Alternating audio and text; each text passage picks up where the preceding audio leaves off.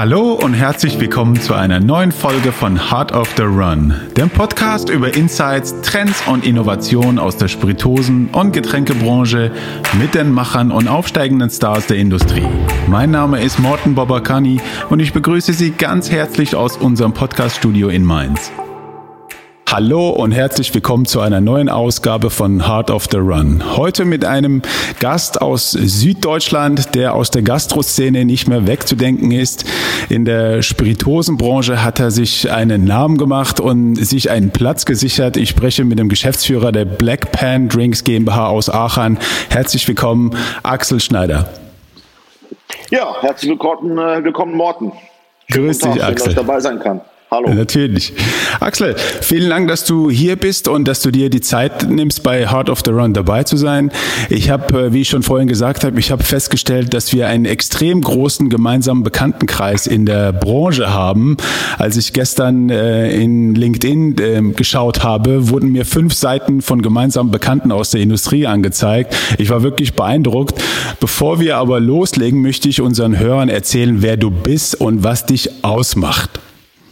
Du hast äh, dein Diplom in Betriebswirtschaft gemacht, bist ein leidenschaftlicher Vertriebs- und Markenprofi und kennst alle Facetten des, des Vertriebs- und Markenaufbaus. Und was ich persönlich immer so beeindruckend finde, du hast bereits viele diverse Produkte in einem wirklich äh, sehr extrem kompetitiven Umfeld platziert und sie auch äh, aufgebaut und groß gemacht.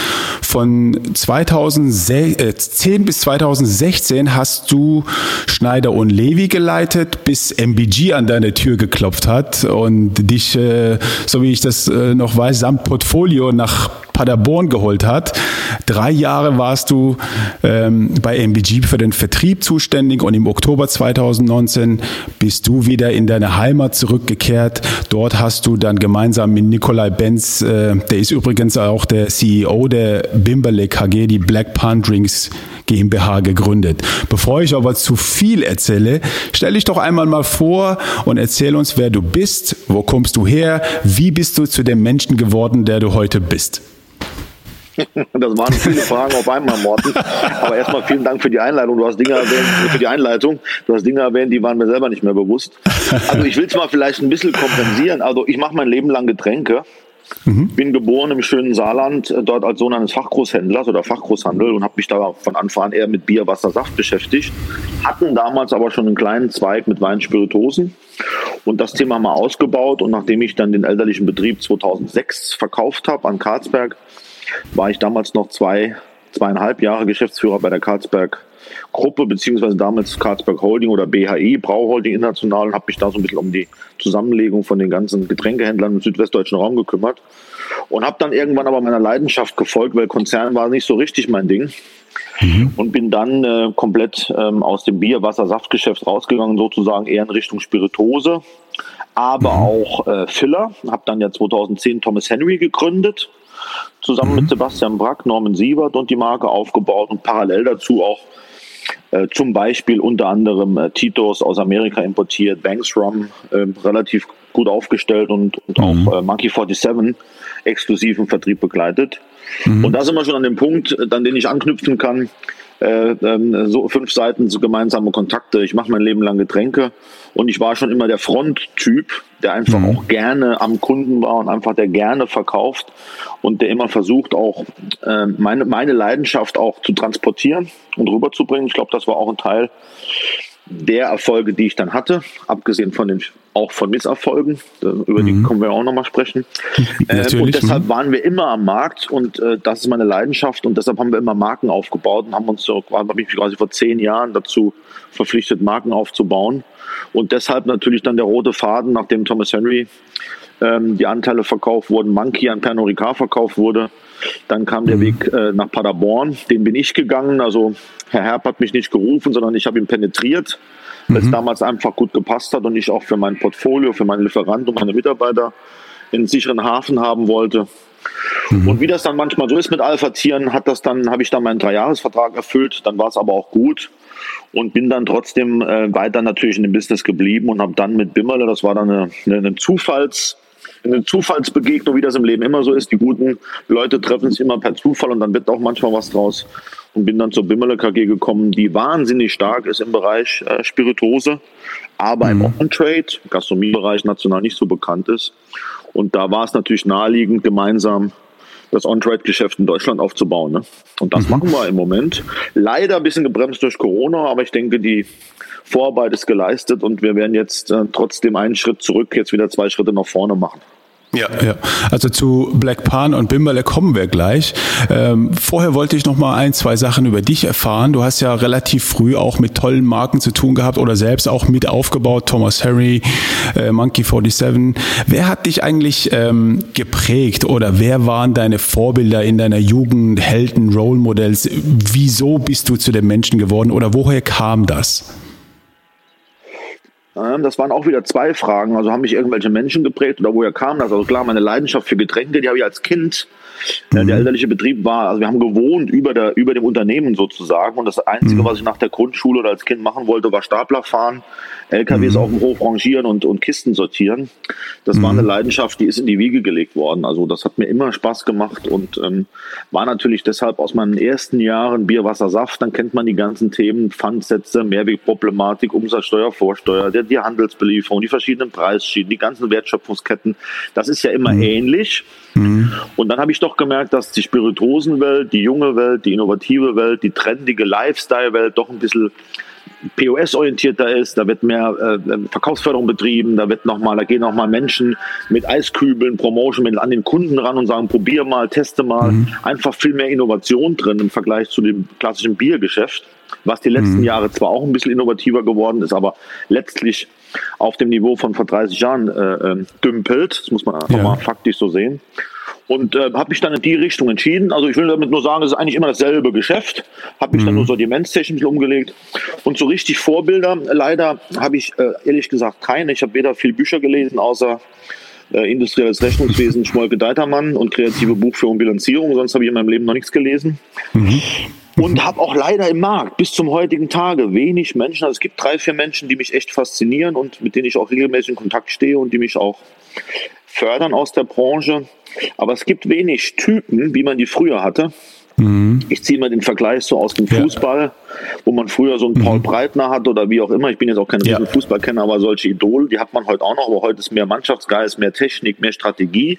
Mhm. Damals waren eher so die Typen. Und ich glaube, was uns ein bisschen fehlt im Vertrieb, da, wo einfach Emotionen transportiert werden muss, da, wo Marken kommuniziert werden müssen, da fehlen mhm. einfach die Leute, die noch bereit sind, sich die Nächte um die Ohren zu schlagen oder mal das Wochenende und einfach auch mal an der Front äh, zu riechen oder den Duft zu, zu, äh, zu erahnen, was der Kunde eigentlich will und mit mhm. welchem Konzept man eigentlich Erfolg haben kann. Und das habe ich, glaube ich, aufgrund auch meiner meiner Reiselust und meiner permanenten Präsenz am Markt, also am POS, auch immer wieder ein Stück weit mitbekommen und dann auch, glaube ich, die Produkte und die entsprechenden Tools drumherum, ja. glaube ich, äh, in den erfolgreichen Fällen äh, immer hinbekommen. Es klappt nicht immer. Ich habe auch ein paar mhm. Rohrkrepierer, darf man auch nicht vergessen.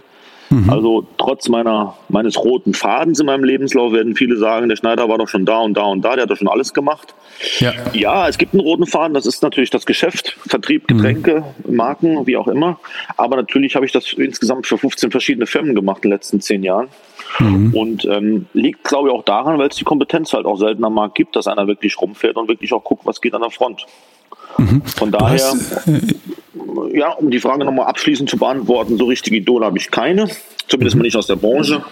Und äh, die Kompetenz kommt, glaube ich, einfach am Puls, am Puls der Kunden zu sein. Die, die Leute sind heute zu viel am Schreibtisch und zu wenig äh, am Kunden. Meine mhm. Meinung. Mhm. Und äh, du hast es ja vorhin angesprochen. Wie kam es, dass du irgendwann äh, bei Schneider und Levi den Weg zur MBG gesucht hast oder zu, auf Andreas Herb zugegangen bist? Woher kam das oder was war die Motivation dahinter?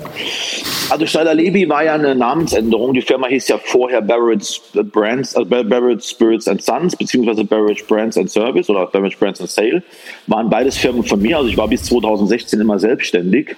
Mhm. Waren alles Vertriebsagenturen. Ich habe damals Vertrieb gemacht, unter anderem für Held Wodka, für Schwarze Dose, drei Jahre sehr erfolgreich. Äh, mhm. wie gesagt, wir haben Produkte importiert. Ich hatte Borgmann Kräuterlikör aus Berlin drin, also viele Filme. Ich habe Moloko gemacht, zwei Jahre lang. Also viele Produkte, wo auch gar nicht alle wissen, dass ich die schon mal in meiner Hand mhm. hatte. Ja.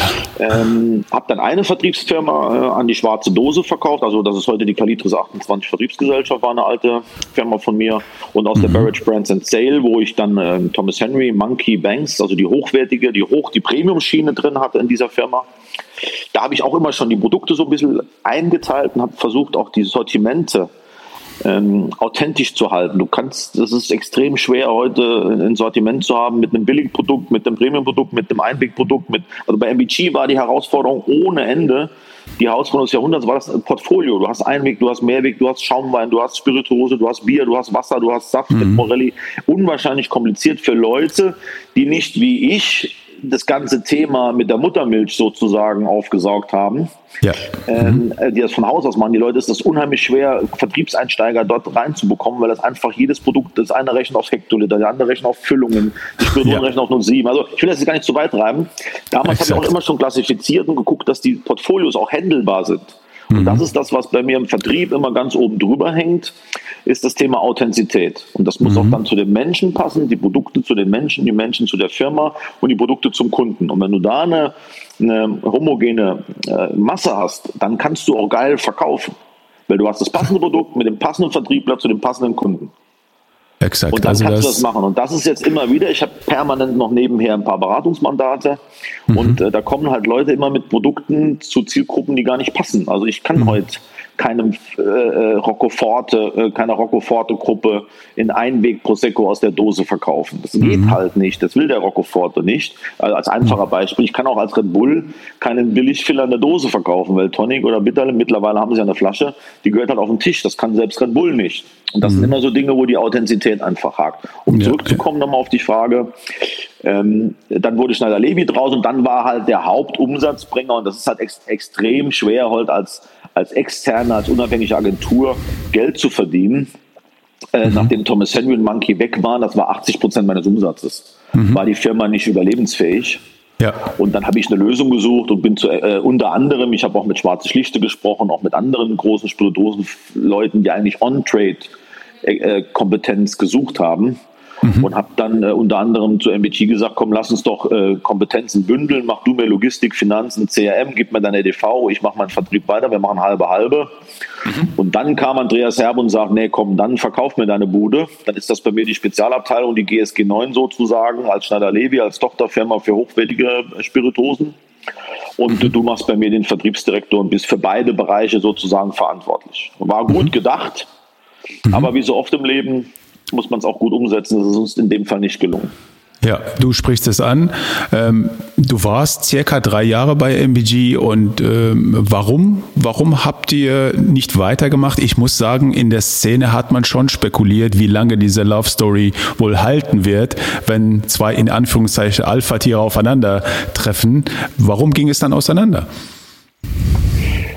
Ähm, ähm, willst du jetzt wissen, warum es äh, emotional oder wirtschaftlich auseinanderging oder warum das Portfolio nicht funktioniert hat? Ich kann ja beides beantworten. Ja, das, wär, das ist sehr, sehr interessant. Ja.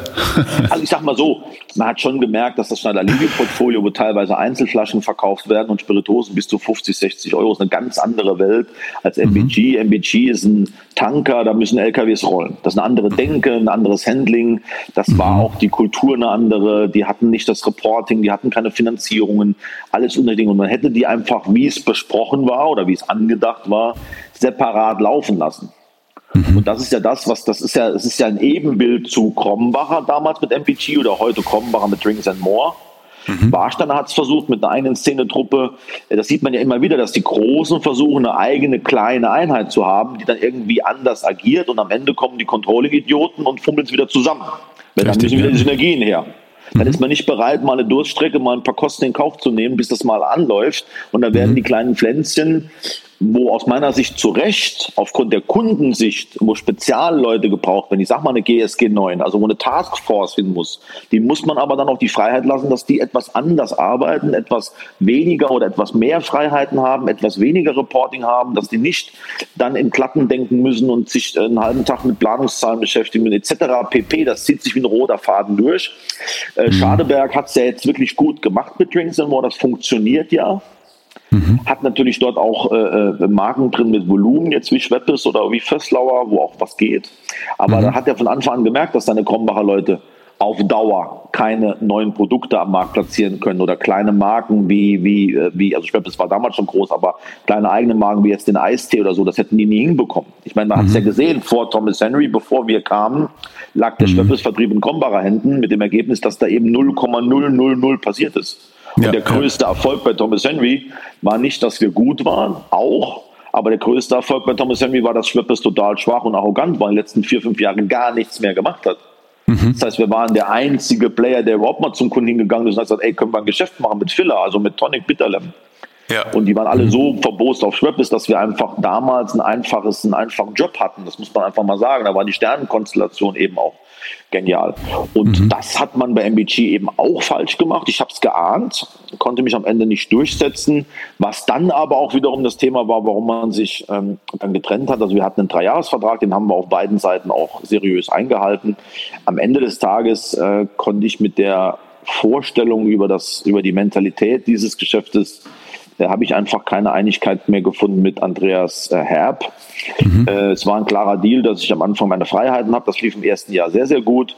Mhm. Musste mich im ersten Jahr aber auch mit Dingen zusammen äh, auseinandersetzen wie Altlastenbeseitigung und neues Team aufstellen. Wir ja. hatten trotzdem schon Wachstumszahlen. Im zweiten Jahr waren wir sehr erfolgreich. Und im dritten Jahr war es nur noch ein Hauen und Stechen intern und wer macht, macht, macht was falsch und wer macht was besser und wer hat da seine Kompetenzen überschritten. Und da habe ich irgendwann gesagt, du Andreas, komm, bevor wir uns an die Kehle springen, mhm. äh, ich suche mir einen anderen Zirkus und du suchst einen anderen Clown. Mhm. Und äh, wir halten unseren Vertrag an bis zum Ende und dann gehen wir als Freunde auseinander. Also das haben wir mhm. nicht ganz geschafft. Freunde sind wir heute keine, aber ich würde sagen, auf Augenhöhe können wir uns noch ganz gut begegnen und vielleicht auch noch ein Bier zusammen trinken.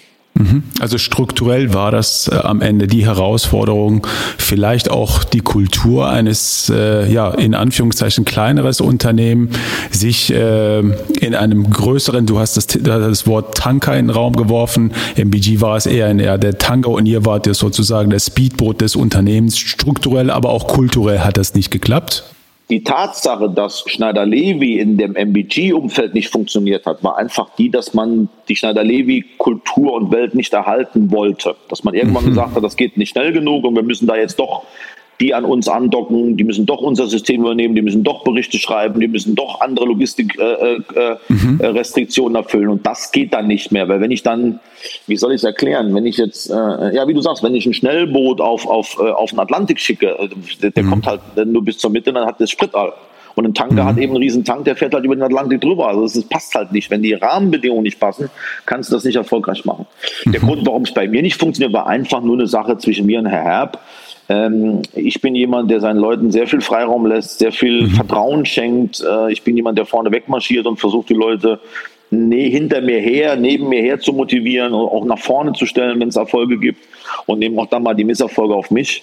Und Herr Herb hat einfach eine andere Mentalität. Der will alles wissen, der will jedes Glas bestimmen, der, der führt den Laden eigentlich wie einen kleinen Laden und ich wollte eigentlich den kleinen Laden führen wie einen großen. Und da hat es einfach zu viel äh, Aneckpunkte gegeben. Und das hat der Herr Herb nicht nötig, sich mit mir auseinanderzusetzen jeden Tag. Und mir hat es irgendwann auch keinen Spaß mehr gemacht, mich mit ihm jeden mhm. Tag. Also der Job war spitze. Mir hat der Job super viel Spaß gemacht. Mhm. Ich finde auch, dass die Produkte alle unter Wert gehandelt werden.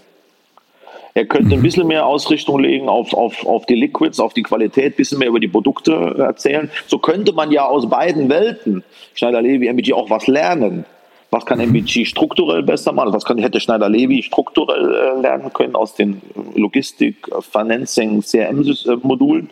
Und was hätte MBG lernen können aus der Schneider-Levi-Welt?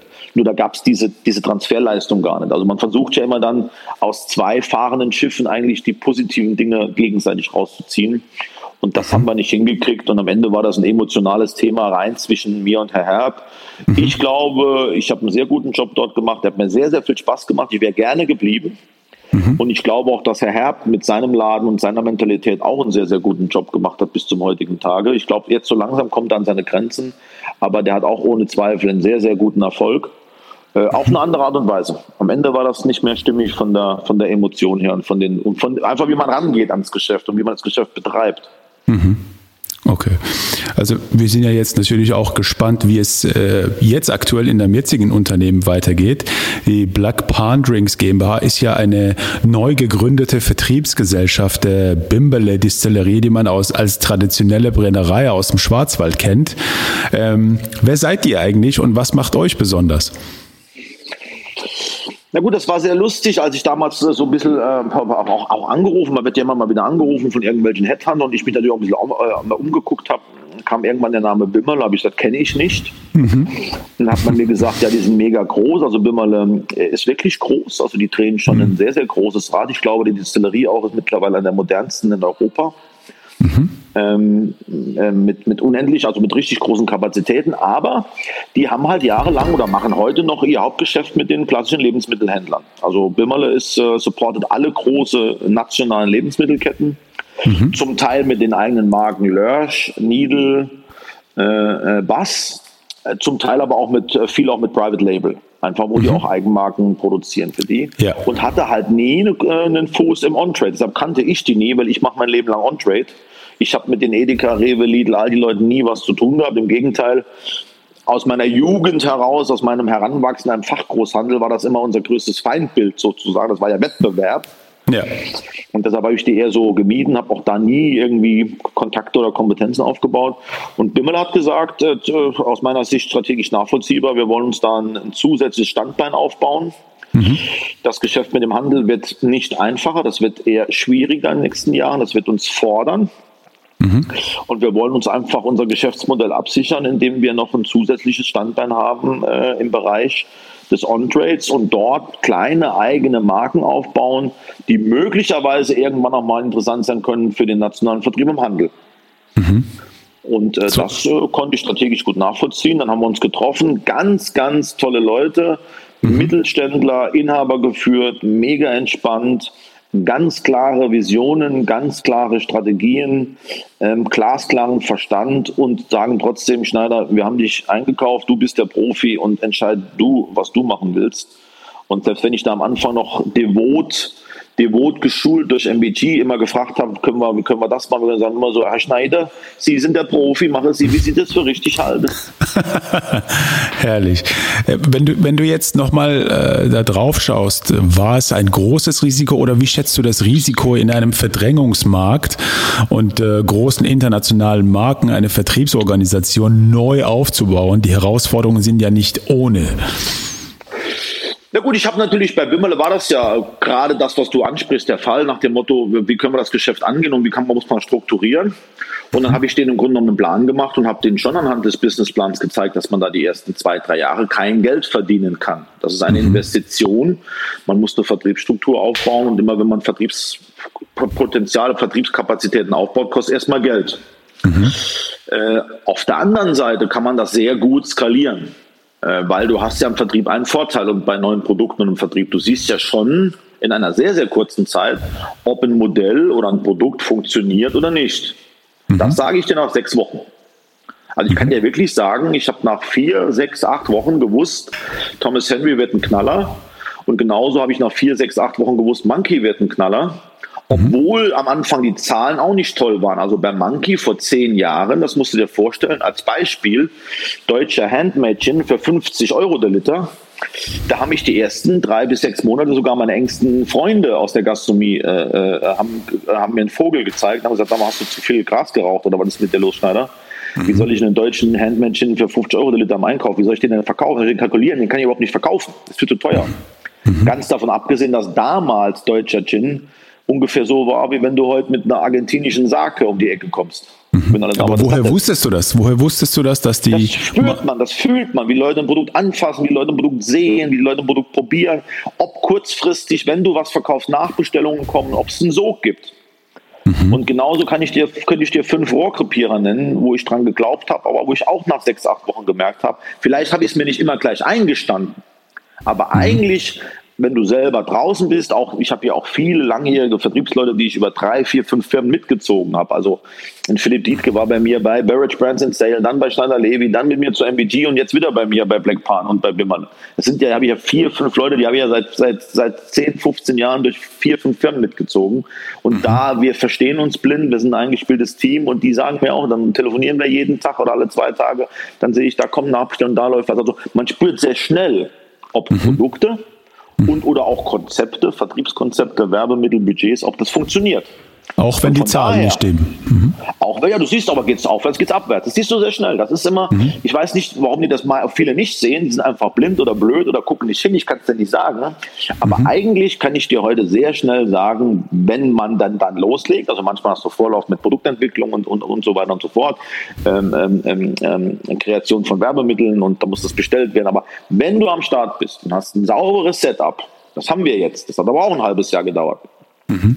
Du hast ein sauberes Setup mit ein paar ordentlichen Menschen, die das können, hast ein ordentliche Produkte, hast ein paar ordentliche Werbemittel, nicht zu viel von allem erstmal klein. Dann kannst du dort mit sehr überschaubarem Risiko, und das ist nochmal die, die Antwort auf deine Frage Risiko, kannst du dort äh, Tests fahren und Probeläufe fahren. Dann siehst du sehr schnell, leg mich nicht auf die Woche fest, ein, mhm. maximal zwei bis zweieinhalb Monate, ob ein Modell, ein Produkt, eine Mannschaft funktioniert oder nicht. Und mhm. deshalb ist das Risiko aus meiner Sicht sehr überschaubar. Wie weit du das dann hochskalieren kannst, ob du dann morgen ein nationaler Player wirst oder international, das ist wieder ein anderes Blatt. Da muss man mhm. überlegen, hat man denn dann auch den Treibstoff, also die Liquidität, die Kohle, die Macht, die Logistik, um ein Produkt auch groß zu machen. Ich meine, bei, sowohl bei Thomas Henry als auch bei Monkey war ja unser größtes Problem, nachdem es mal eingeschlagen ist, überhaupt mal die Nachfrage zu bedienen. Also dann mhm. brauchst du ja erstmal richtig Geld. Aber dann ist es kein Risiko mehr. Du hast ja nach dem Risiko gefragt. Mhm. Und da sehe ich das Risiko. Und Konzerne machen das meiner Meinung nach falsch, weil sie eben nicht diese Taskforce haben und nicht diese Spezialeinheiten. Das siehst du bei Coca-Cola, wenn die ein neues Produkt einführen, das kostet immer 15, 20 Millionen. Immer mhm. Kiste, Flasche, Fernsehwerbung, TV-Spots, komplette Listung überall. Und dann merken sie nach einem halben Jahr, oh Scheiße, will ja gar keiner trinken. Und dann stellen sie mhm. wieder ein, haben 20 Millionen versenkt. Also mhm. äh, Georgia zum Beispiel. Ne?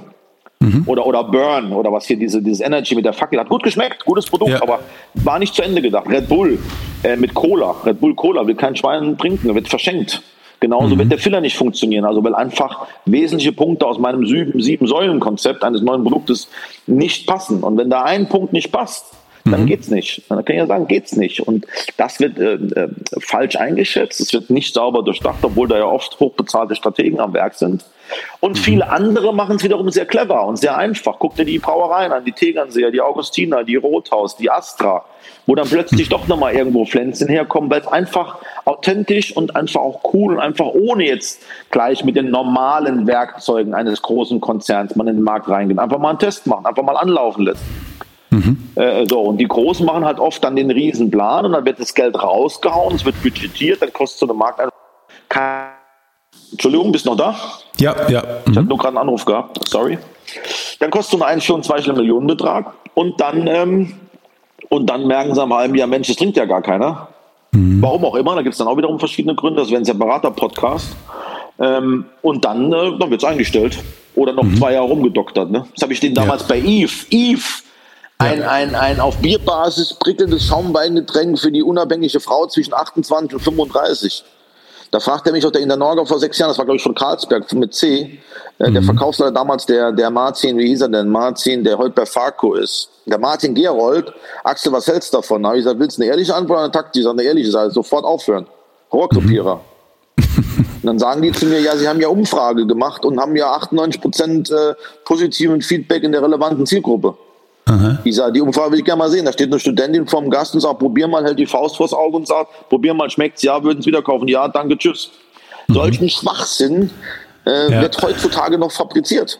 Ja. Man muss sich vorstellen. Also, du weißt, was ich meine. In Blinder mhm. mit Rückstock sieht es teilweise, teilweise ist es ein bisschen diffiziler. Mhm. Die Frage zu beantworten, ich sehe heute das Risiko im Getränkebereich als sehr, sehr überschaubar, auch bei der neuen Produktentwicklung, auch bei neuen Produkten.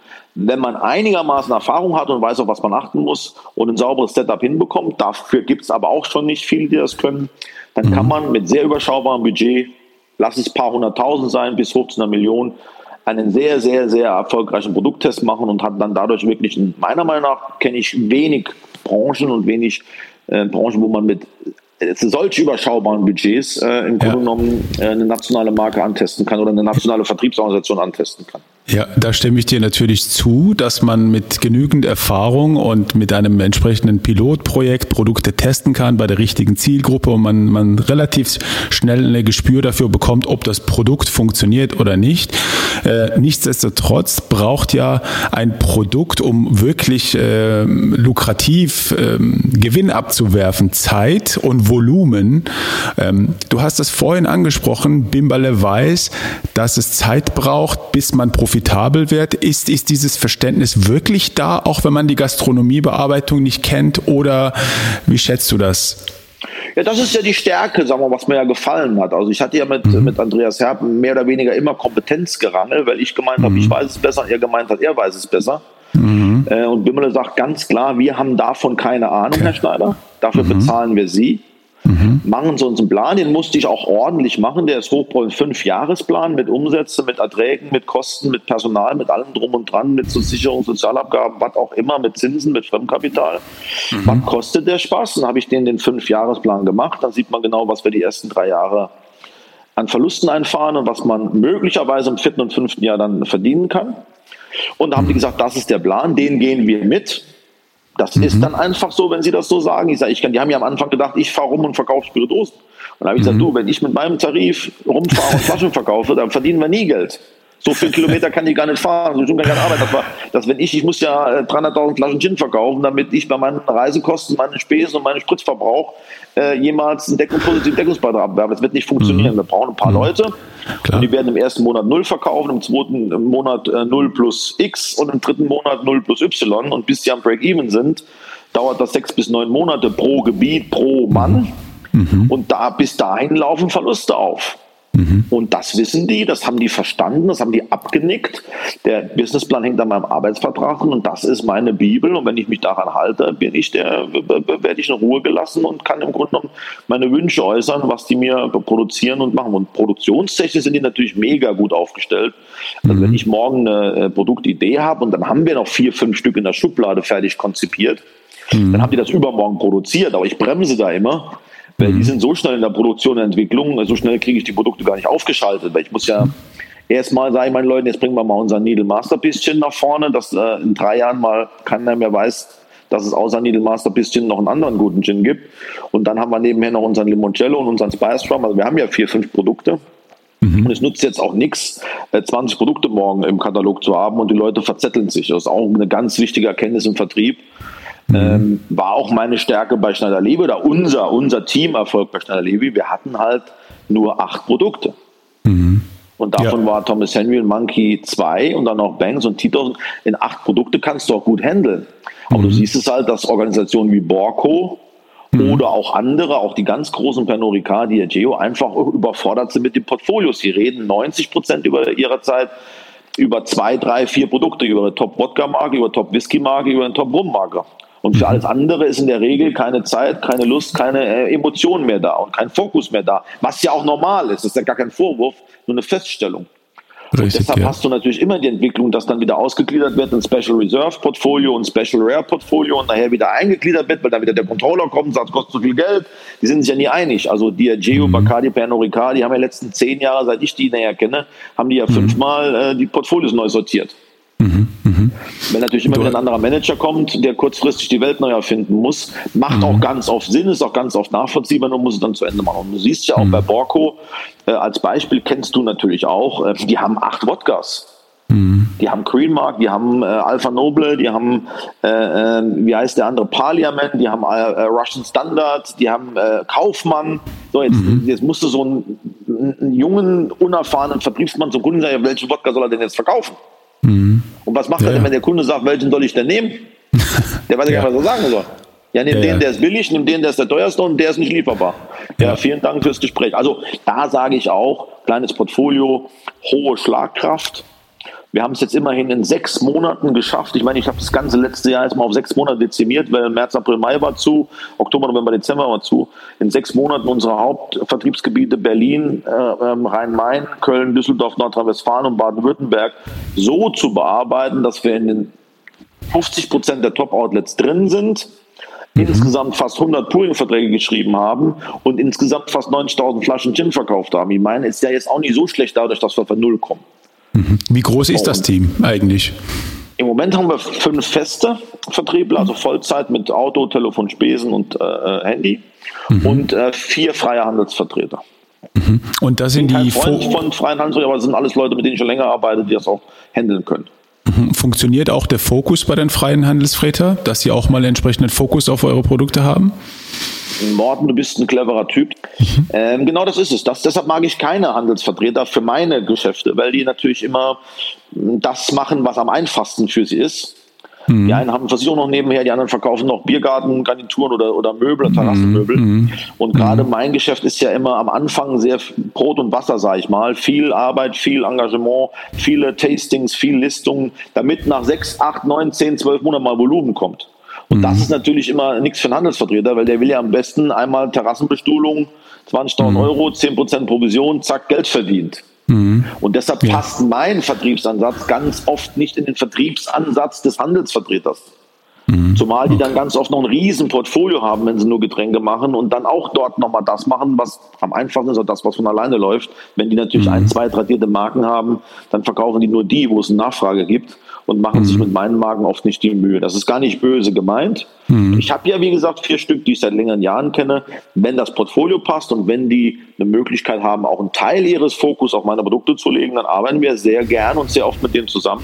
Ganz oft passt es halt nicht genau, wie du sagst, von der Priorisierung her.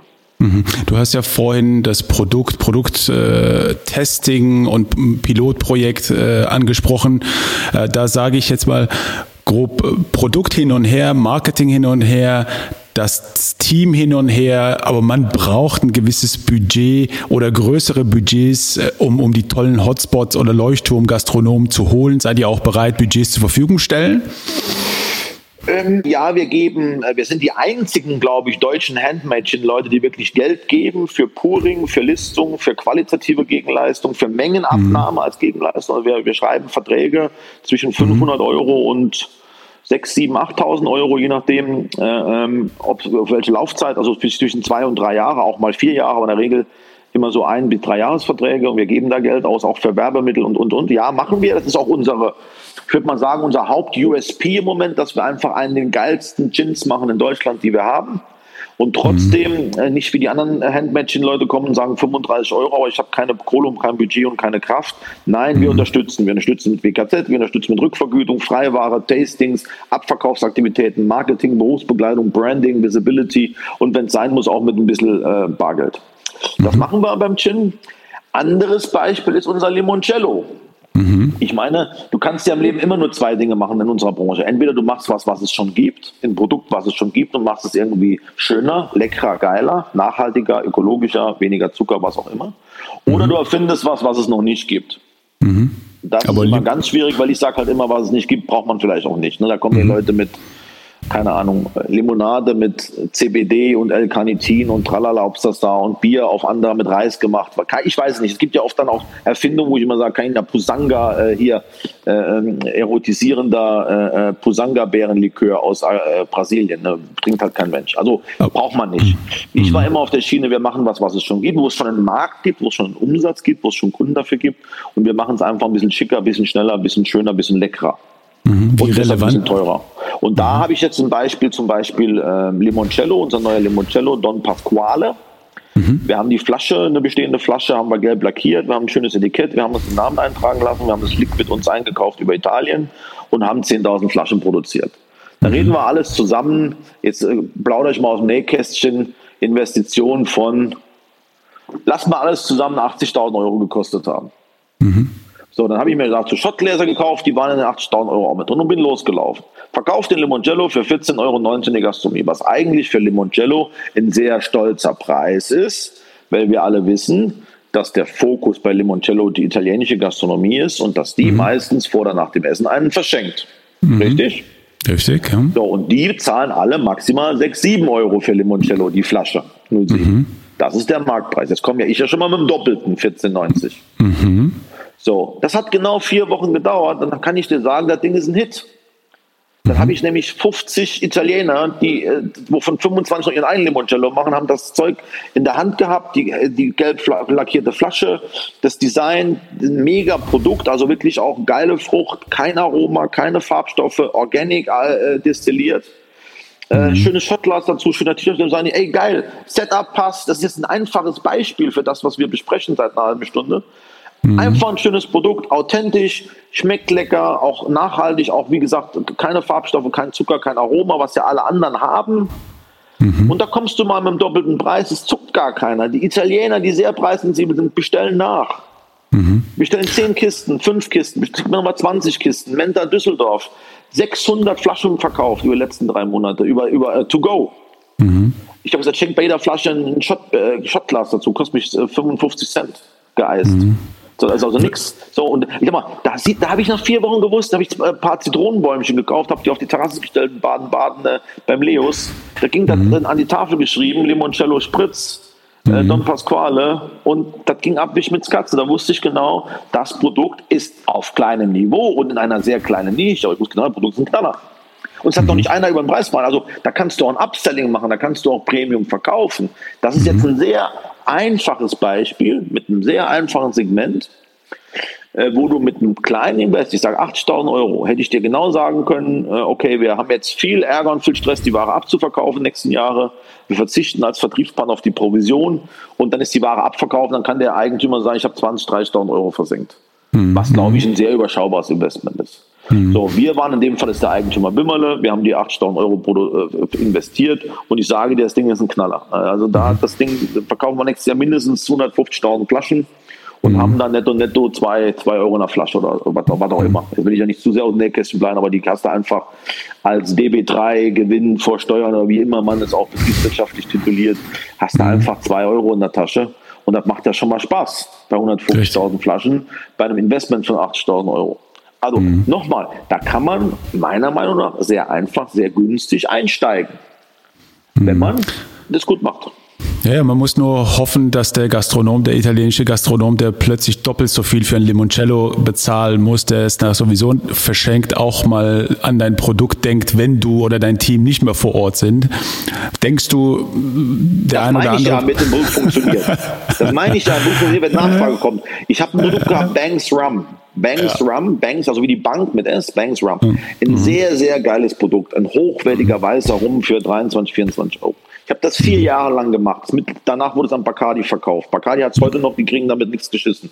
Die wissen nicht, was mhm. mit anfangen sollen. Mhm. Jeder Kunde hat mir gesagt, Axel, mega geiles Produkt, mega toll.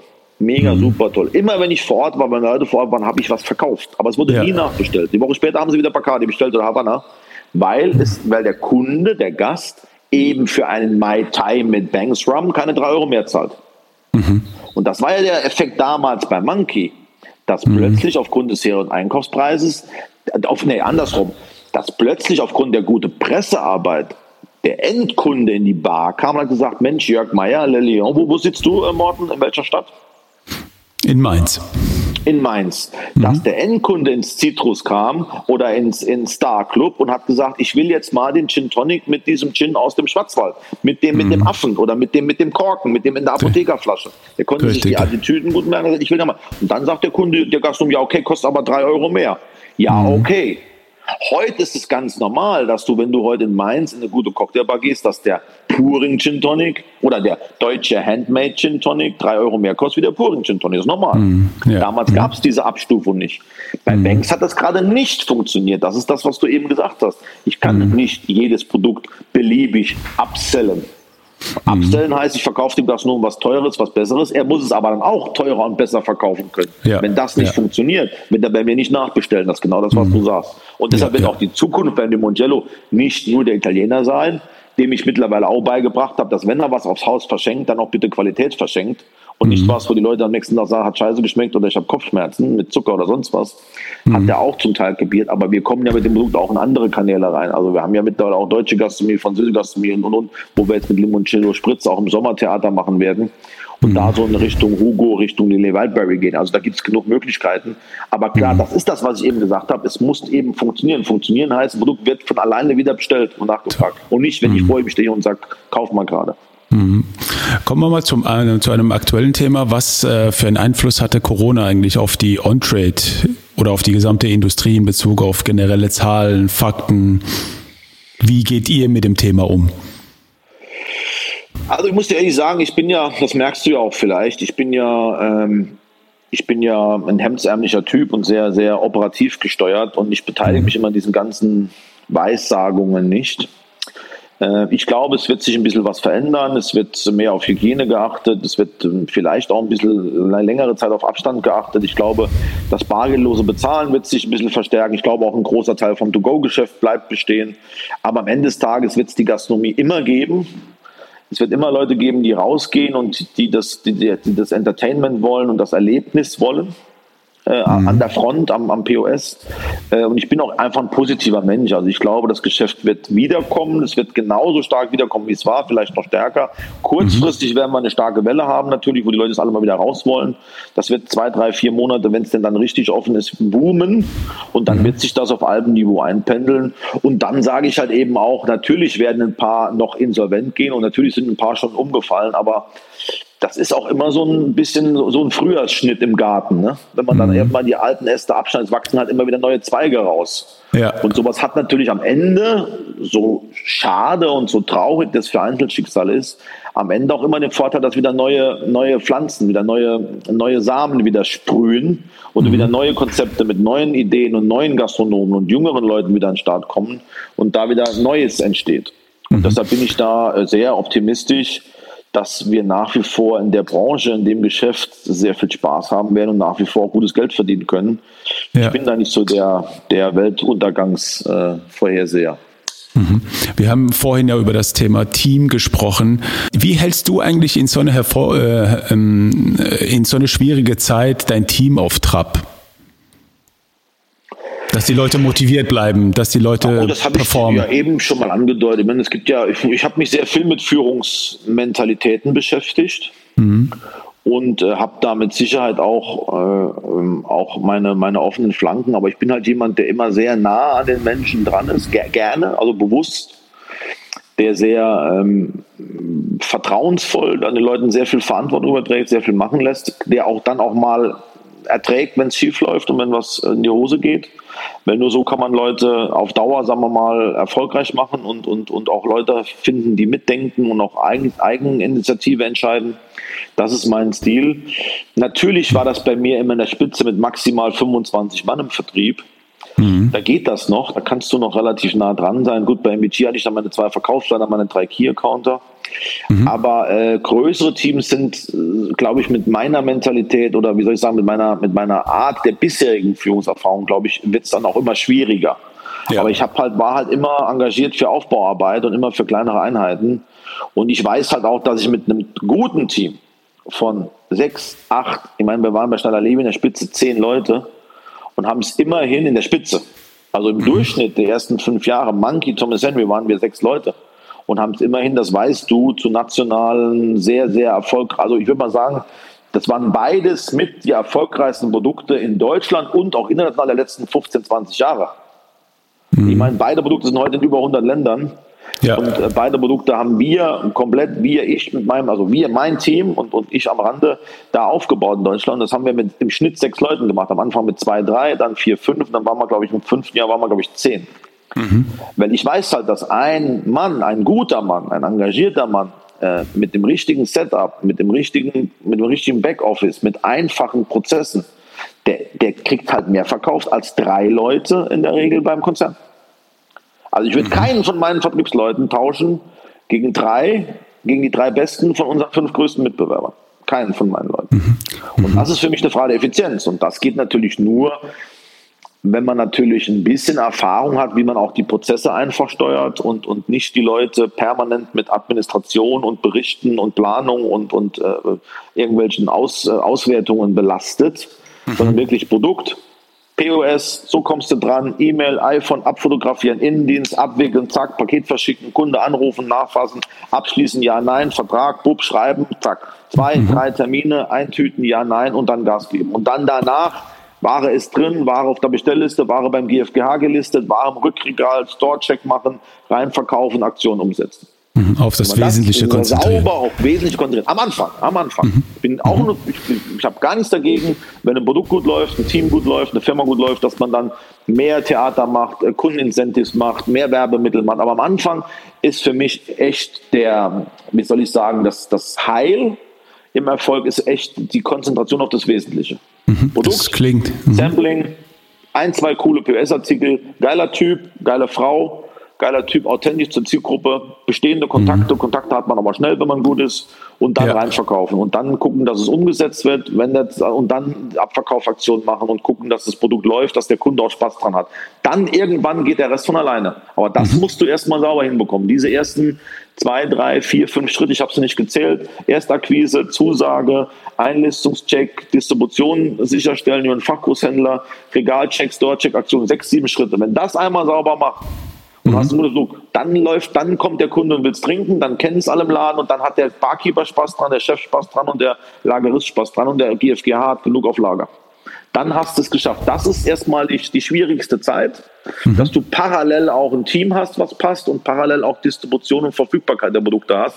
Ganz oft ist es mir passiert, dass Produkte nachgefragt werden in der Gastronomie, der Fachkurshandel aber die Distribution nicht sicherstellt oder sehr stark zeitversetzt. Mhm. Da läufst du ja permanent im Kreis. Dann hast mhm. du fünf Kunden, die wollen kaufen und der Fachkurshandel mhm. listet nicht. Bis der Fachkurshandel listet, wollen die fünf nicht mehr kaufen, muss wieder fünf neue suchen. ja, kennt man. Äh, kann ich dir zwei Beispiele nennen? Fritz Kohler hat es die ersten sechs, sieben Jahre in München nicht gegeben. Weil mhm. München ist nun mal Pachmeier und Pachmeier sagt, brauche ich nicht, will ich nicht. Brauche ich mhm. nicht, will ich nicht. So, und dann war halt Fritz Kohler als Mehrweg in München nicht verfügbar. Punkt. Mhm. Dasselbe hat er mit mir versucht, mit Thomas Henry, Peter Pachmeier. Sag ich, Peter, du hast keine Chance, ich habe einen LKW schon losgeschickt. Mhm. Wir machen eine Wette, wenn der LKW, ganze Lastzug, 30 Paletten innerhalb von vier Wochen verkauft ist, weil wir hatten schon Vorakquise, Vorbestellungen, dann bin ich gelistet ohne Listungsgeld und wir sind im Geschäft. Wenn mhm. eine Palette übrig ist, kriegst du den ganzen LKW geschenkt und kannst mich, äh, brauchst mich nicht zu listen. ah, Axel, das mache wir. Das hört sich gut an, das schaffst du nie. Und in der Tat waren nach drei Wochen und vier Tagen noch eine Palette übrig. Die habe ich dann mein Außendienst abholen lassen, als Muster und Probe waren. Und ab dann waren wir im Geschäft. Mhm. Aber dass die, und da ich mit denen alle gut kann, ich komme ja aus dem Fachbereich, kriege ich das immer hin, aber auch da bin ich auch schon ausgebremst worden. Gerade wenn du Nischenprodukte hast, dann sagen die, oh Axel, jetzt kommst du schon wieder mit Goldberg, jetzt hast du Schweppes gemacht, hast Thomas Henry gemacht, jetzt kommst du mit, ich habe ja nach Thomas Henry noch ein Jahr für Schweppes gearbeitet, jetzt kommst du mit Goldberg. Jetzt wieder, ja wieder, ich habe mittlerweile zehn Marken mit Tonic und zehn Marken mit Widerlem, ich brauche nur eine. Das ist dann schon nicht so einfach, den Jungs das zu erklären und da die mich aber auch kennen und wissen, wir kriegen auch immer ein Stück weit Umdrehung drauf ja.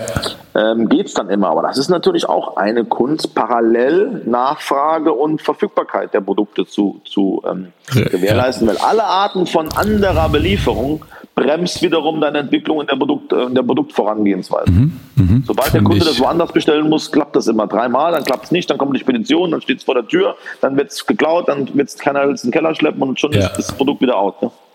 Ja, kann ich genauso unterschreiben. Finde find ich, also hört sich sehr, sehr sympathisch an, die Vorgehensweise. Ähm, komm, du hast ja das Thema Produkte angesprochen. Als Unternehmen muss man ja immer die neuesten Trends draußen abgreifen, soziokulturelle Trends, allgemeine Ernährungstrends oder Geschmackstrends. Äh, diese überträgt man in die Spiritose und entwickelt sie zu einem Produkt, äh, einem Produkt, das einem, einem Kunden einen Mehrwert bringt. Was sind denn aktuell die größten Trends in der Szene im, im Bereich Genuss in Deutschland aus deiner Sicht? Also wenn ich ehrlich bin, bin ich jetzt ja durch Corona natürlich auch ein bisschen ausgebremst. Ich war ja auch schon seit fünf, sechs Monaten in keinem Laden mehr und habe da nicht mehr genau geguckt. Chin ist nach wie vor stabil, glaube ich, wächst sogar noch. Mhm. Äh, da gibt es natürlich im Moment zu viele Anbieter. Ähm, da muss man es einfach besser machen als die anderen. Ich glaube, das kriegen wir hin. Mhm. Äh, Rum äh, ist in der Gastro, glaube ich, schwierig. Seit Jahren dominiert durch Bacardi Havanna, die sich gegenseitig die Marktanteile abholen. Mhm. Äh, alles andere ist, glaube ich, stark steigend, aber dann eher im gehobenen Retail-Bereich. Also sprich Ronza Kappa, Macanegra, Pirate XO und den ganzen, ähm, ähm, die ganzen äh, hochwertigen Rums, Rotwein, Braun, Portugal und so. Mhm. Ähm, äh, Wodka, klar, kennen wir alle, wird's, das stärkste Segment wird es immer geben. Ich glaube, es werden ein paar neue ähm, Aperitivos kommen, also hier Richtung, also äh, Aperitivo generell als Bitter-Aperitiv ähm, wird es was geben und mhm. alles in die Kerbe Richtung Hugo, Saint-Germain, Lillet, Wildberry, ich glaube, das ist vorbei, aber da wird es mhm. neue Dinge geben. Hoffentlich wir mit Limoncello Spritz oder mhm. mit Limoncello Collins. Es wird ein paar andere geben. Ähm, es gibt einen sehr starken Trend wiederum in der, in der osmanischen Zielgruppe. Da geht wieder im Moment viel mit, mit Arak. Es geht viel mit diesem, wie heißt dieses Buttermilchgetränk? Da bin ich gerade dran. Ayran? Äh, mit Ayran kommen jetzt mhm. einige. Also es geht schon dann auch in vielen Segmenten, wobei abseits eigentlich des On-Trade-Geschäftes, des Klassen-On-Trade-Geschäfts, gibt es jetzt im Moment ganz, ganz viele gesunde Sachen, nachhaltig, bio, öko, zuckerreduziert, vegan, glutenfrei. Mhm. Hart Seltzer kommt gerade nicht, äh, ist noch nicht angekommen in Deutschland. Da tun wir uns, mhm. glaube ich, alle schwer. Da begrüße ich jeden weiteren Wettbewerber, damit das Thema Fahrt aufnimmt. Es ist schwer. Ich könnte dir auf Knopfdruck äh, nichts sagen. Äh, ich habe zwei, drei ähm, Low Proofs in der Pipeline. Ich glaube an diese alkoholfreie Spirituosenwelle, glaube ich nicht. An nicht, Markt, okay. Äh, da glaube ich 0,0 dran. Ich das nicht, war das meine Frage bringt. gewesen. Mhm. Also für mich ist das vielleicht aber auch durch meine persönliche Genusswelt. Also ich, warum trinke ich einen Gin Tonic? Natürlich will ich äh, irgendwann mal betrunken sein. Ne? Und ich kann mir nicht vorstellen, dass man den Geschmack haben will ohne den Alkohol. Da trinke ich einen Cola oder trinke einen Apfelschorle. Vielleicht bin ich ja. da zu naiv, zu eingeschränkt in meiner Sichtweise. Ich glaube nicht dran. Also ich mhm. weiß nicht, wer das trinken soll. Aber egal, wir werden es sehen. Mhm. Ähm, äh, ich glaube an Low Proofs, ich glaube an ein bisschen nachhaltiger, ein bisschen Bio-Rohstoffe, ein bisschen veganer, ein bisschen weniger Zucker. Auch Themen wie glutenfrei kommen gut an, aber all diese Gesundheitsfanatiker, so nenne ich es jetzt mal krass, das sind auch nicht die unbedingt, die jetzt äh, in hohen Mengen Alkohol trinken, sowieso mhm. nicht. Und ja. ob man da Alkohol, ein Stück weit wird das kommen, das wird ein Trend sein, den Alkohol einfach etwas gesünder, etwas genussfähiger, etwas nachhaltiger zu machen, aber ob das ein Megatrend wird, weiß ich nicht. Alkohol ist eben auch Sünde. Weißt du, das ist wie mhm. Ferrari fahren und das ist wie Möwenpick-Eis essen, da muss eben Zucker drin sein und Ferrari fahren muss eben auch dann mal auf dem Tacho 300 stehen. Das ist einfach, das sind einfach Sachen, die tut man, weil man ja. einfach über die Grenze, da will man einfach was erleben. Da ist einfach ein bisschen was Teuflisches dabei. Ja, ja, und da bei solchen Versuchungen, Verlockungen, da will man jetzt nicht gucken, ob das jetzt nachhaltig ist oder ökologisch sinnvoll ist oder ob das steils mhm. Zuckerspar oder ob das glutenfrei ist. Da will man einfach sündigen. Deshalb glaube ich einfach, lass uns den Markt auch mal wieder bewegen und lass mhm. uns die Leute auch mal wieder zur Sünde verführen. Mhm. Und lass uns die Leute mal wieder Dinge tun, die sie normalerweise nicht tun. Auch das befreit den Geist, auch das tut oft gut. Wir mhm. machen das regelmäßig sozusagen in unserem Geschäft. Mhm. Äh, lassen auch mal der Sünde freien Lauf und, und, und entertainen uns auch mal selber und feiern uns auch mal selber. Aber das ist auch das, was uns inspiriert und was uns die Power gibt. Ja. Ähm, unabhängig von allen Trends. Und selbst wenn es Trends gibt, man muss ja auch nicht jeden Trend mitgehen. Ich meine, es verdienen ja auch Menschen, in einem Nicht-Trendbereich Geld. Ne? Darf man ja nicht vergessen, dass die größten Märkte ja immer noch die nicht-trendigen sind. Ne? Mhm, mhm. Ja, muss man mal schauen. Das ist auf jeden Fall ein Trend. Ich glaube, ich habe gestern gesehen, dass sogar Diageo jetzt Tangery 0,0% rausgebracht hat, gelauncht hat.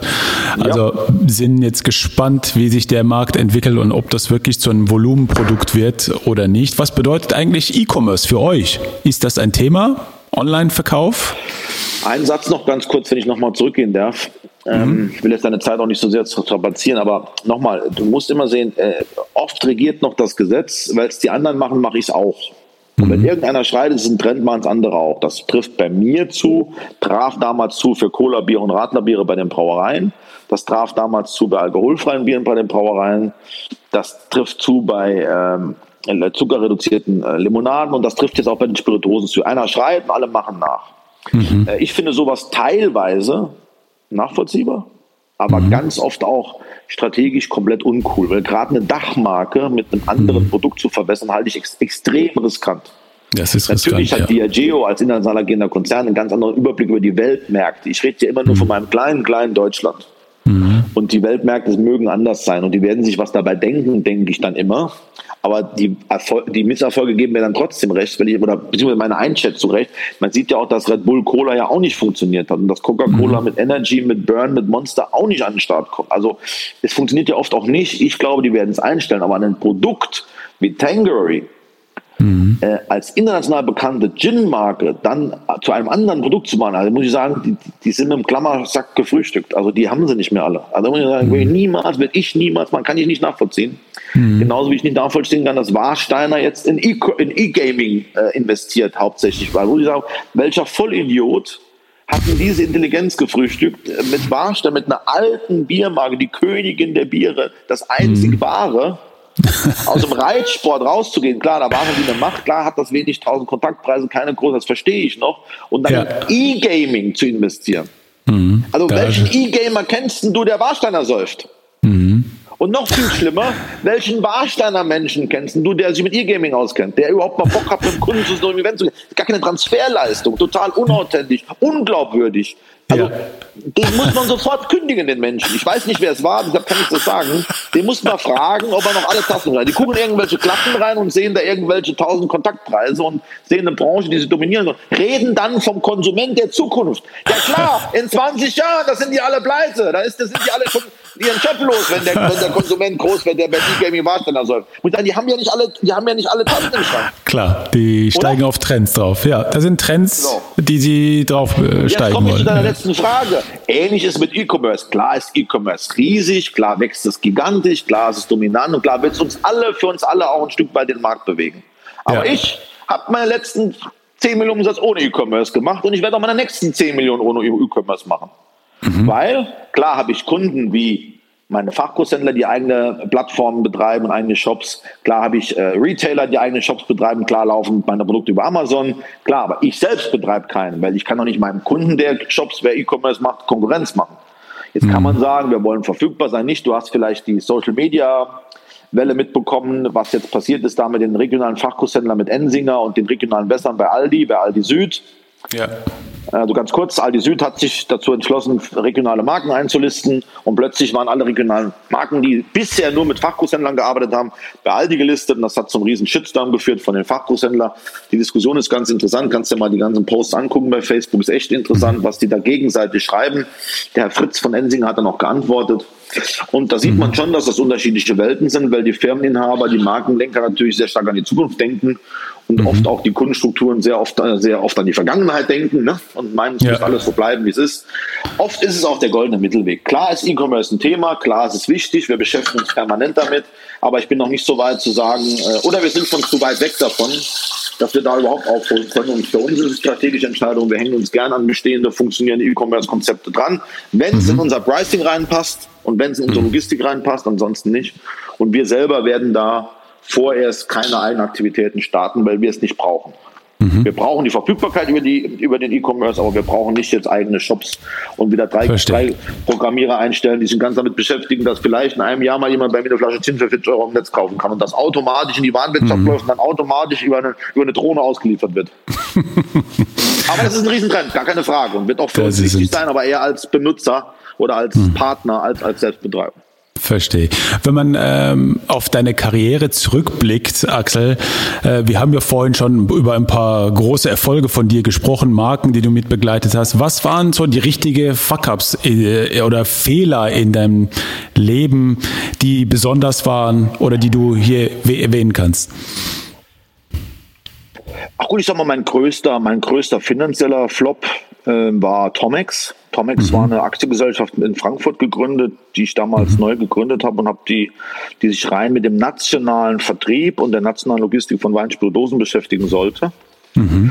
Wir haben da äh, damals mit Cross-Stocking gearbeitet, also einem Zentrallager, haben über, über Nacht die Ware kommissioniert, in Boxen verpackt und dann verblombt und über verschiedene mhm. Speditionen durch ganz Deutschland an Fachgroßhändler verschickt und die haben es dann mit ihrem Bierwassersaft zusammen mit meinen Spiritosen beim Kunden ausgeliefert. Mhm. Heute eigentlich ähm, nennt man heute Cross-Docking. Heute, mhm. das, wir waren einfach zehn Jahre zu früh, heute ist das äh, allgegenwärtig, machen heute alle. Damals haben sie mhm. alle ausgelacht, heute machen es alle. Wir haben es damals einfach schlecht umgesetzt, zu groß gedacht, ich ein bisschen größenwahnsinnig. Wir dann mhm. auch uns äh, verlassen haben auf die Logistik von unserem, von meinem alten Laden, den ich damals verkauft hatte. Da gab es zwar Verträge, aber die wurden auch nicht so richtig mit Leben erfüllt. Und äh, wir haben einfach, ja, haben einfach nicht performt. Da habe ich einfach ähm, zu schnell und zu schlecht umgesetzt und nicht sauber gearbeitet. Und da habe ich dann schon mal dreieinhalb Millionen versenkt innerhalb von drei Jahren. Das hat schon wehgetan. Mhm. Äh, dann habe ich mich einmal bei einem befreundeten Kunden an der Gastronomie beteiligt, auch mit einem großen sechsstelligen Betrag. Das habe ich auch verloren. Mhm. Dann habe ich zwei, drei Marken gemacht, wo ich schnell mal sechsstellig investiert habe, die wir auch in Sand gesetzt haben. Also ich habe viel Geld versenkt. Mhm. Im Nachhinein würde ich sagen, nie, weil es falsch gedacht war, sondern immer nur, weil es falsch umgesetzt wurde. Umgesetzt war. Die Ideen waren entweder zu früh oder schlecht oder unzureichend oder mit den falschen Leuten äh, äh umgesetzt. Einfach dann auch das Doing muss einfach auch gut sein, weißt mhm. du? Die Idee mhm. alleine reicht nicht. Ich glaube, es gibt viele gute Ideen, auch viele gute Produkte. Aber wenn du nicht ein bisschen auf Vertrieb, Marketing hast und ein bisschen Distribution denkst, ein bisschen die Preise in Ordnung hast, Mhm. Das sind so vielleicht zum Abschluss immer meine sieben Säulen für, die, für, für ein neues Produkt. Dann kriegst du es nicht hin. Und da haben mhm. wir einfach, auch das hast du trotz aller Erfahrung, ich glaube, die Fehler passieren mir seltener. Mhm. Aber natürlich durch große Begeisterungsfähigkeit. So bin ich schnell auf Thomas Henry draufgesprungen, habe die Firma gegründet, damals mit Brack und Sievert. So habe ich schnell Monkey an Land gezogen, was damals noch keiner haben wollte. Ja. Als, als, äh, und das war meine Begeisterungsfähigkeit, persönliche Überzeugung, Glaube an die Menschen, mit denen ich zu tun hatte, an meine Partner, an meine Auftraggeber. Alexander Stein, genialer, genialer Brain, der Besitzer von Monkey. Der hat von Anfang an gewusst, wie, wie er was machen will. Der hatte seinen Fünfjahresplan im Kopf, welche Strategie, welche. Dann habe ich gesagt, der Mann kann's und mit dem mache ich das einfach. Wir legen einfach mhm. los. Ja. Und das war natürlich oft Segen, aber mhm. dieselbe, dieselbe emotionale Bewegung in mir drin war auch dann der Flug oft. Zu schnell, mhm. zu groß gesprungen, zu wenig an die mhm. Ressourcen gedacht zu, ja. und zu unsauber gearbeitet. Das war eigentlich ja. dieselbe Emotion, derselbe Antrieb, ja. sage ich mal so. Ja.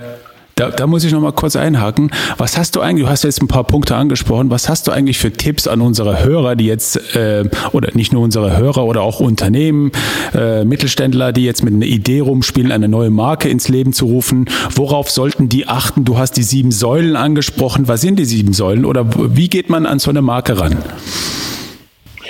Na gut, die erste Frage war ja, was empfehle ich Leuten mit der Idee? Und da sage ich mhm. immer, Leute, seid vorsichtig, wenn er nicht aus der Branche mhm. kommt, sucht euch einen mhm. Axel Schneider in der jeweiligen Branche. Lasst euch mhm. nicht von 20 Leuten beraten, sondern von einem, mhm. der möglicherweise wirklich äh, Verstand hat und der euch sagt, wie ich auch vielen Leute sage, eure Idee ist scheiße, lasst es sein.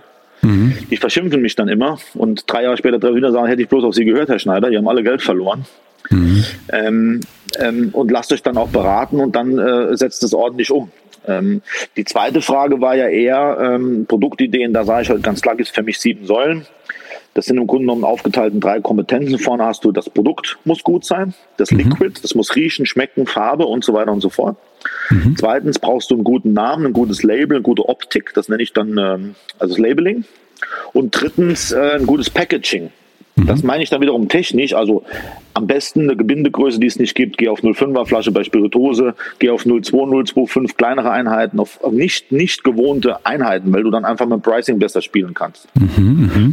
Das sind die ersten drei Kompetenzen. Liquid, Labeling, Packaging. Das sind sozusagen Kreativkompetenzen. Das ist gar nicht mal meine Kompetenz, sondern habe ich immer mhm. starke Partner gehabt.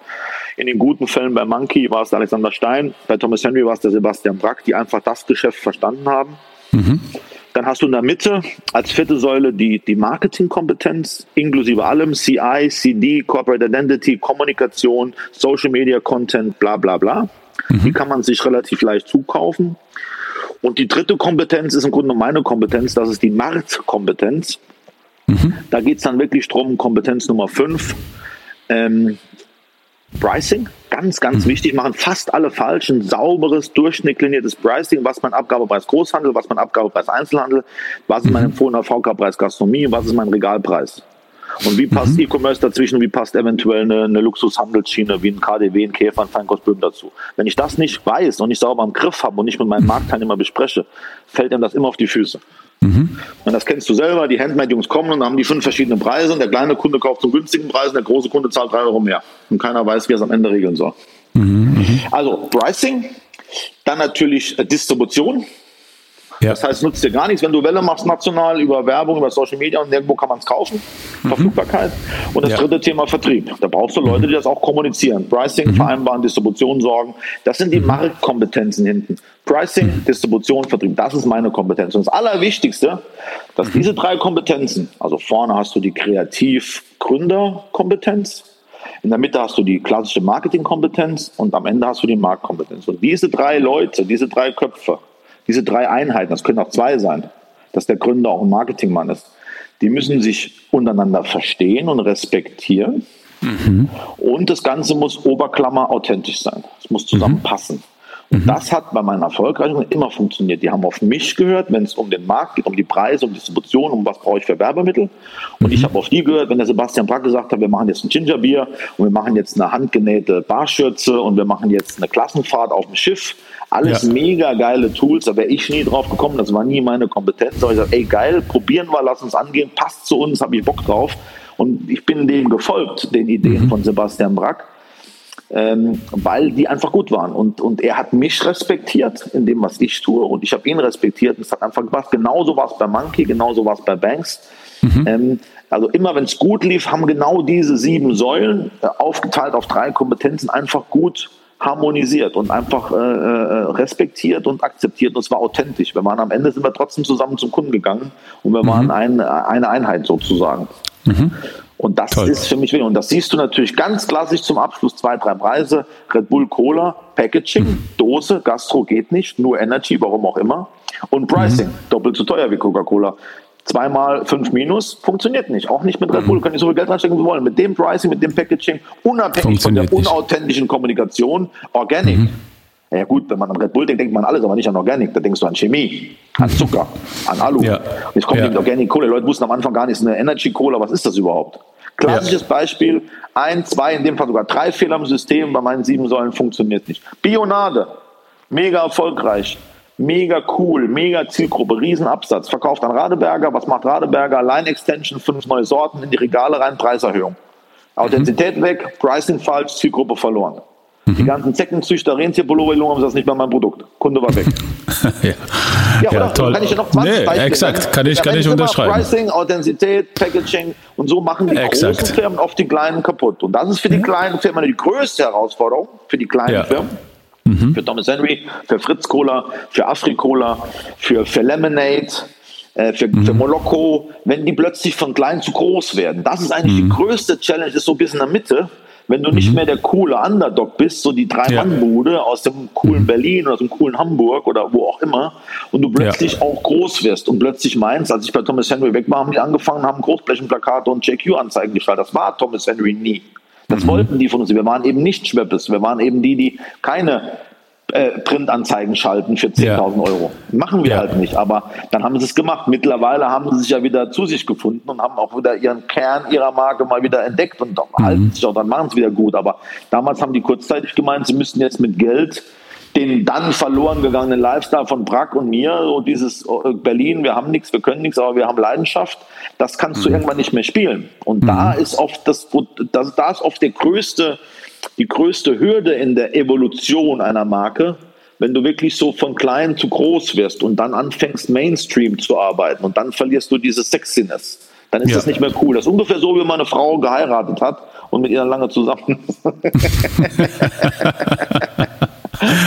Scherz am Rande. Bitte, bitte ja. streichen, bitte streichen. Jetzt kriege ich wieder meinen, krieg ich wieder einen Shitstorm meiner chauvinistischen Ader. Die ich gar nicht habe, die ich gar nicht habe. Ja, auf jeden Fall fand ich die Tipps ganz toll. Ich glaube, das wird jede Menge Menschen draußen interessieren, äh, die sich jetzt mit dem Thema Markenaufbau und Produkte beschäftigen. Jetzt die letzte Frage. Was habt ihr eigentlich als Black Pan äh, für Etappenziele? Was sind die Herausforderungen? Was sind die Pläne für die Zukunft? Na gut, wir haben ja, wie gesagt, einen Fünfjahresplan. Äh, jetzt gebremst natürlich durch Corona, verschiebt sich der Plan im Grunde um ein Jahr nach hinten zahlenmäßig. Aber ansonsten werden wir die drei äh, Produkte, auf die wir uns im Moment konzentrieren. Wir haben eine neue Obstbrandmarke, äh, Obst, Obstbrand, Premium Obstbrandmarke ähm, gelauncht. Mhm. Sutterach 1799, mega tolles Produkt. Haben es auch ein bisschen mhm. jünger verpackt. Also Gin, Limoncello, Spice Trump und Sutterer. Das ist der Fokus bis Jahresende. Und mhm. dann werden wir nach und nach eine äh, Produktentwicklung nach der anderen aus der Tasche ziehen, sind auch offen für internationale Marken. Mhm. Da passt aber so richtig nichts zu uns im Moment. Ich habe da ein paar Sachen auf dem Tisch, aber entweder wollen mhm. die nicht, wie wir wollen, oder wir nicht, wie die wollen, ist nicht so einfach. Aber wenn mhm. da was Passendes kommt, sind wir auch offen für fremdmarkende Distribution. Im Moment haben wir sehr viel Spaß an den Dingen, die wir selbst entwickeln. Und da mhm. werden wir ganz klassisch, ganz oldschool ein Produkt nach dem anderen verkaufen, distribuieren, in die Reihe bringen und dann einfach äh, nach vorne ist alles offen. Wenn ein Apparat mal läuft und du Geld verdienst, mhm. dann kannst du wachsen, dann kannst du mehr Leute anstellen, kannst du Gebiete verdichten, kannst die Kanäle erweitern. Das ist der Plan. Also wir haben da gar kein großes äh, Zauber, Zauberbuch vor uns, sondern ganz normal arbeiten, wachsen, Umsatz ausdehnen, Marken entwickeln, größer werden. Toll. Und alles andere in kommt, by the way, oder kommt mhm. nicht. Mhm, das hört sich ganz toll an. Wir werden das natürlich alle gespannt äh, verfolgen. Und äh, ja, lieber Axel, vielen Dank, dass du so offen mit mir gesprochen hast. Ich bin mir sicher, dass nach diesem Podcast, Podcast viele Menschen draußen jetzt noch mehr über deine Person und deine Expertise, über diese Branche, über deine Geschichte und das jetzige Unternehmen Bescheid wissen. Vielen Dank für deine Zeit und alles Gute für die Zukunft und hoffentlich bis bald. Morten, ich danke dir, dass du an mich gedacht hast. Freue mich, dass es den einen oder anderen irgendwie interessieren möge. Und äh, jederzeit gerne. Und demnächst besuche ich in Mainz. Danke Sehr dir. gerne. Danke dir. Danke. Ja. Schönen Tag. Ciao, Tschüss. Gleichfalls. Ciao.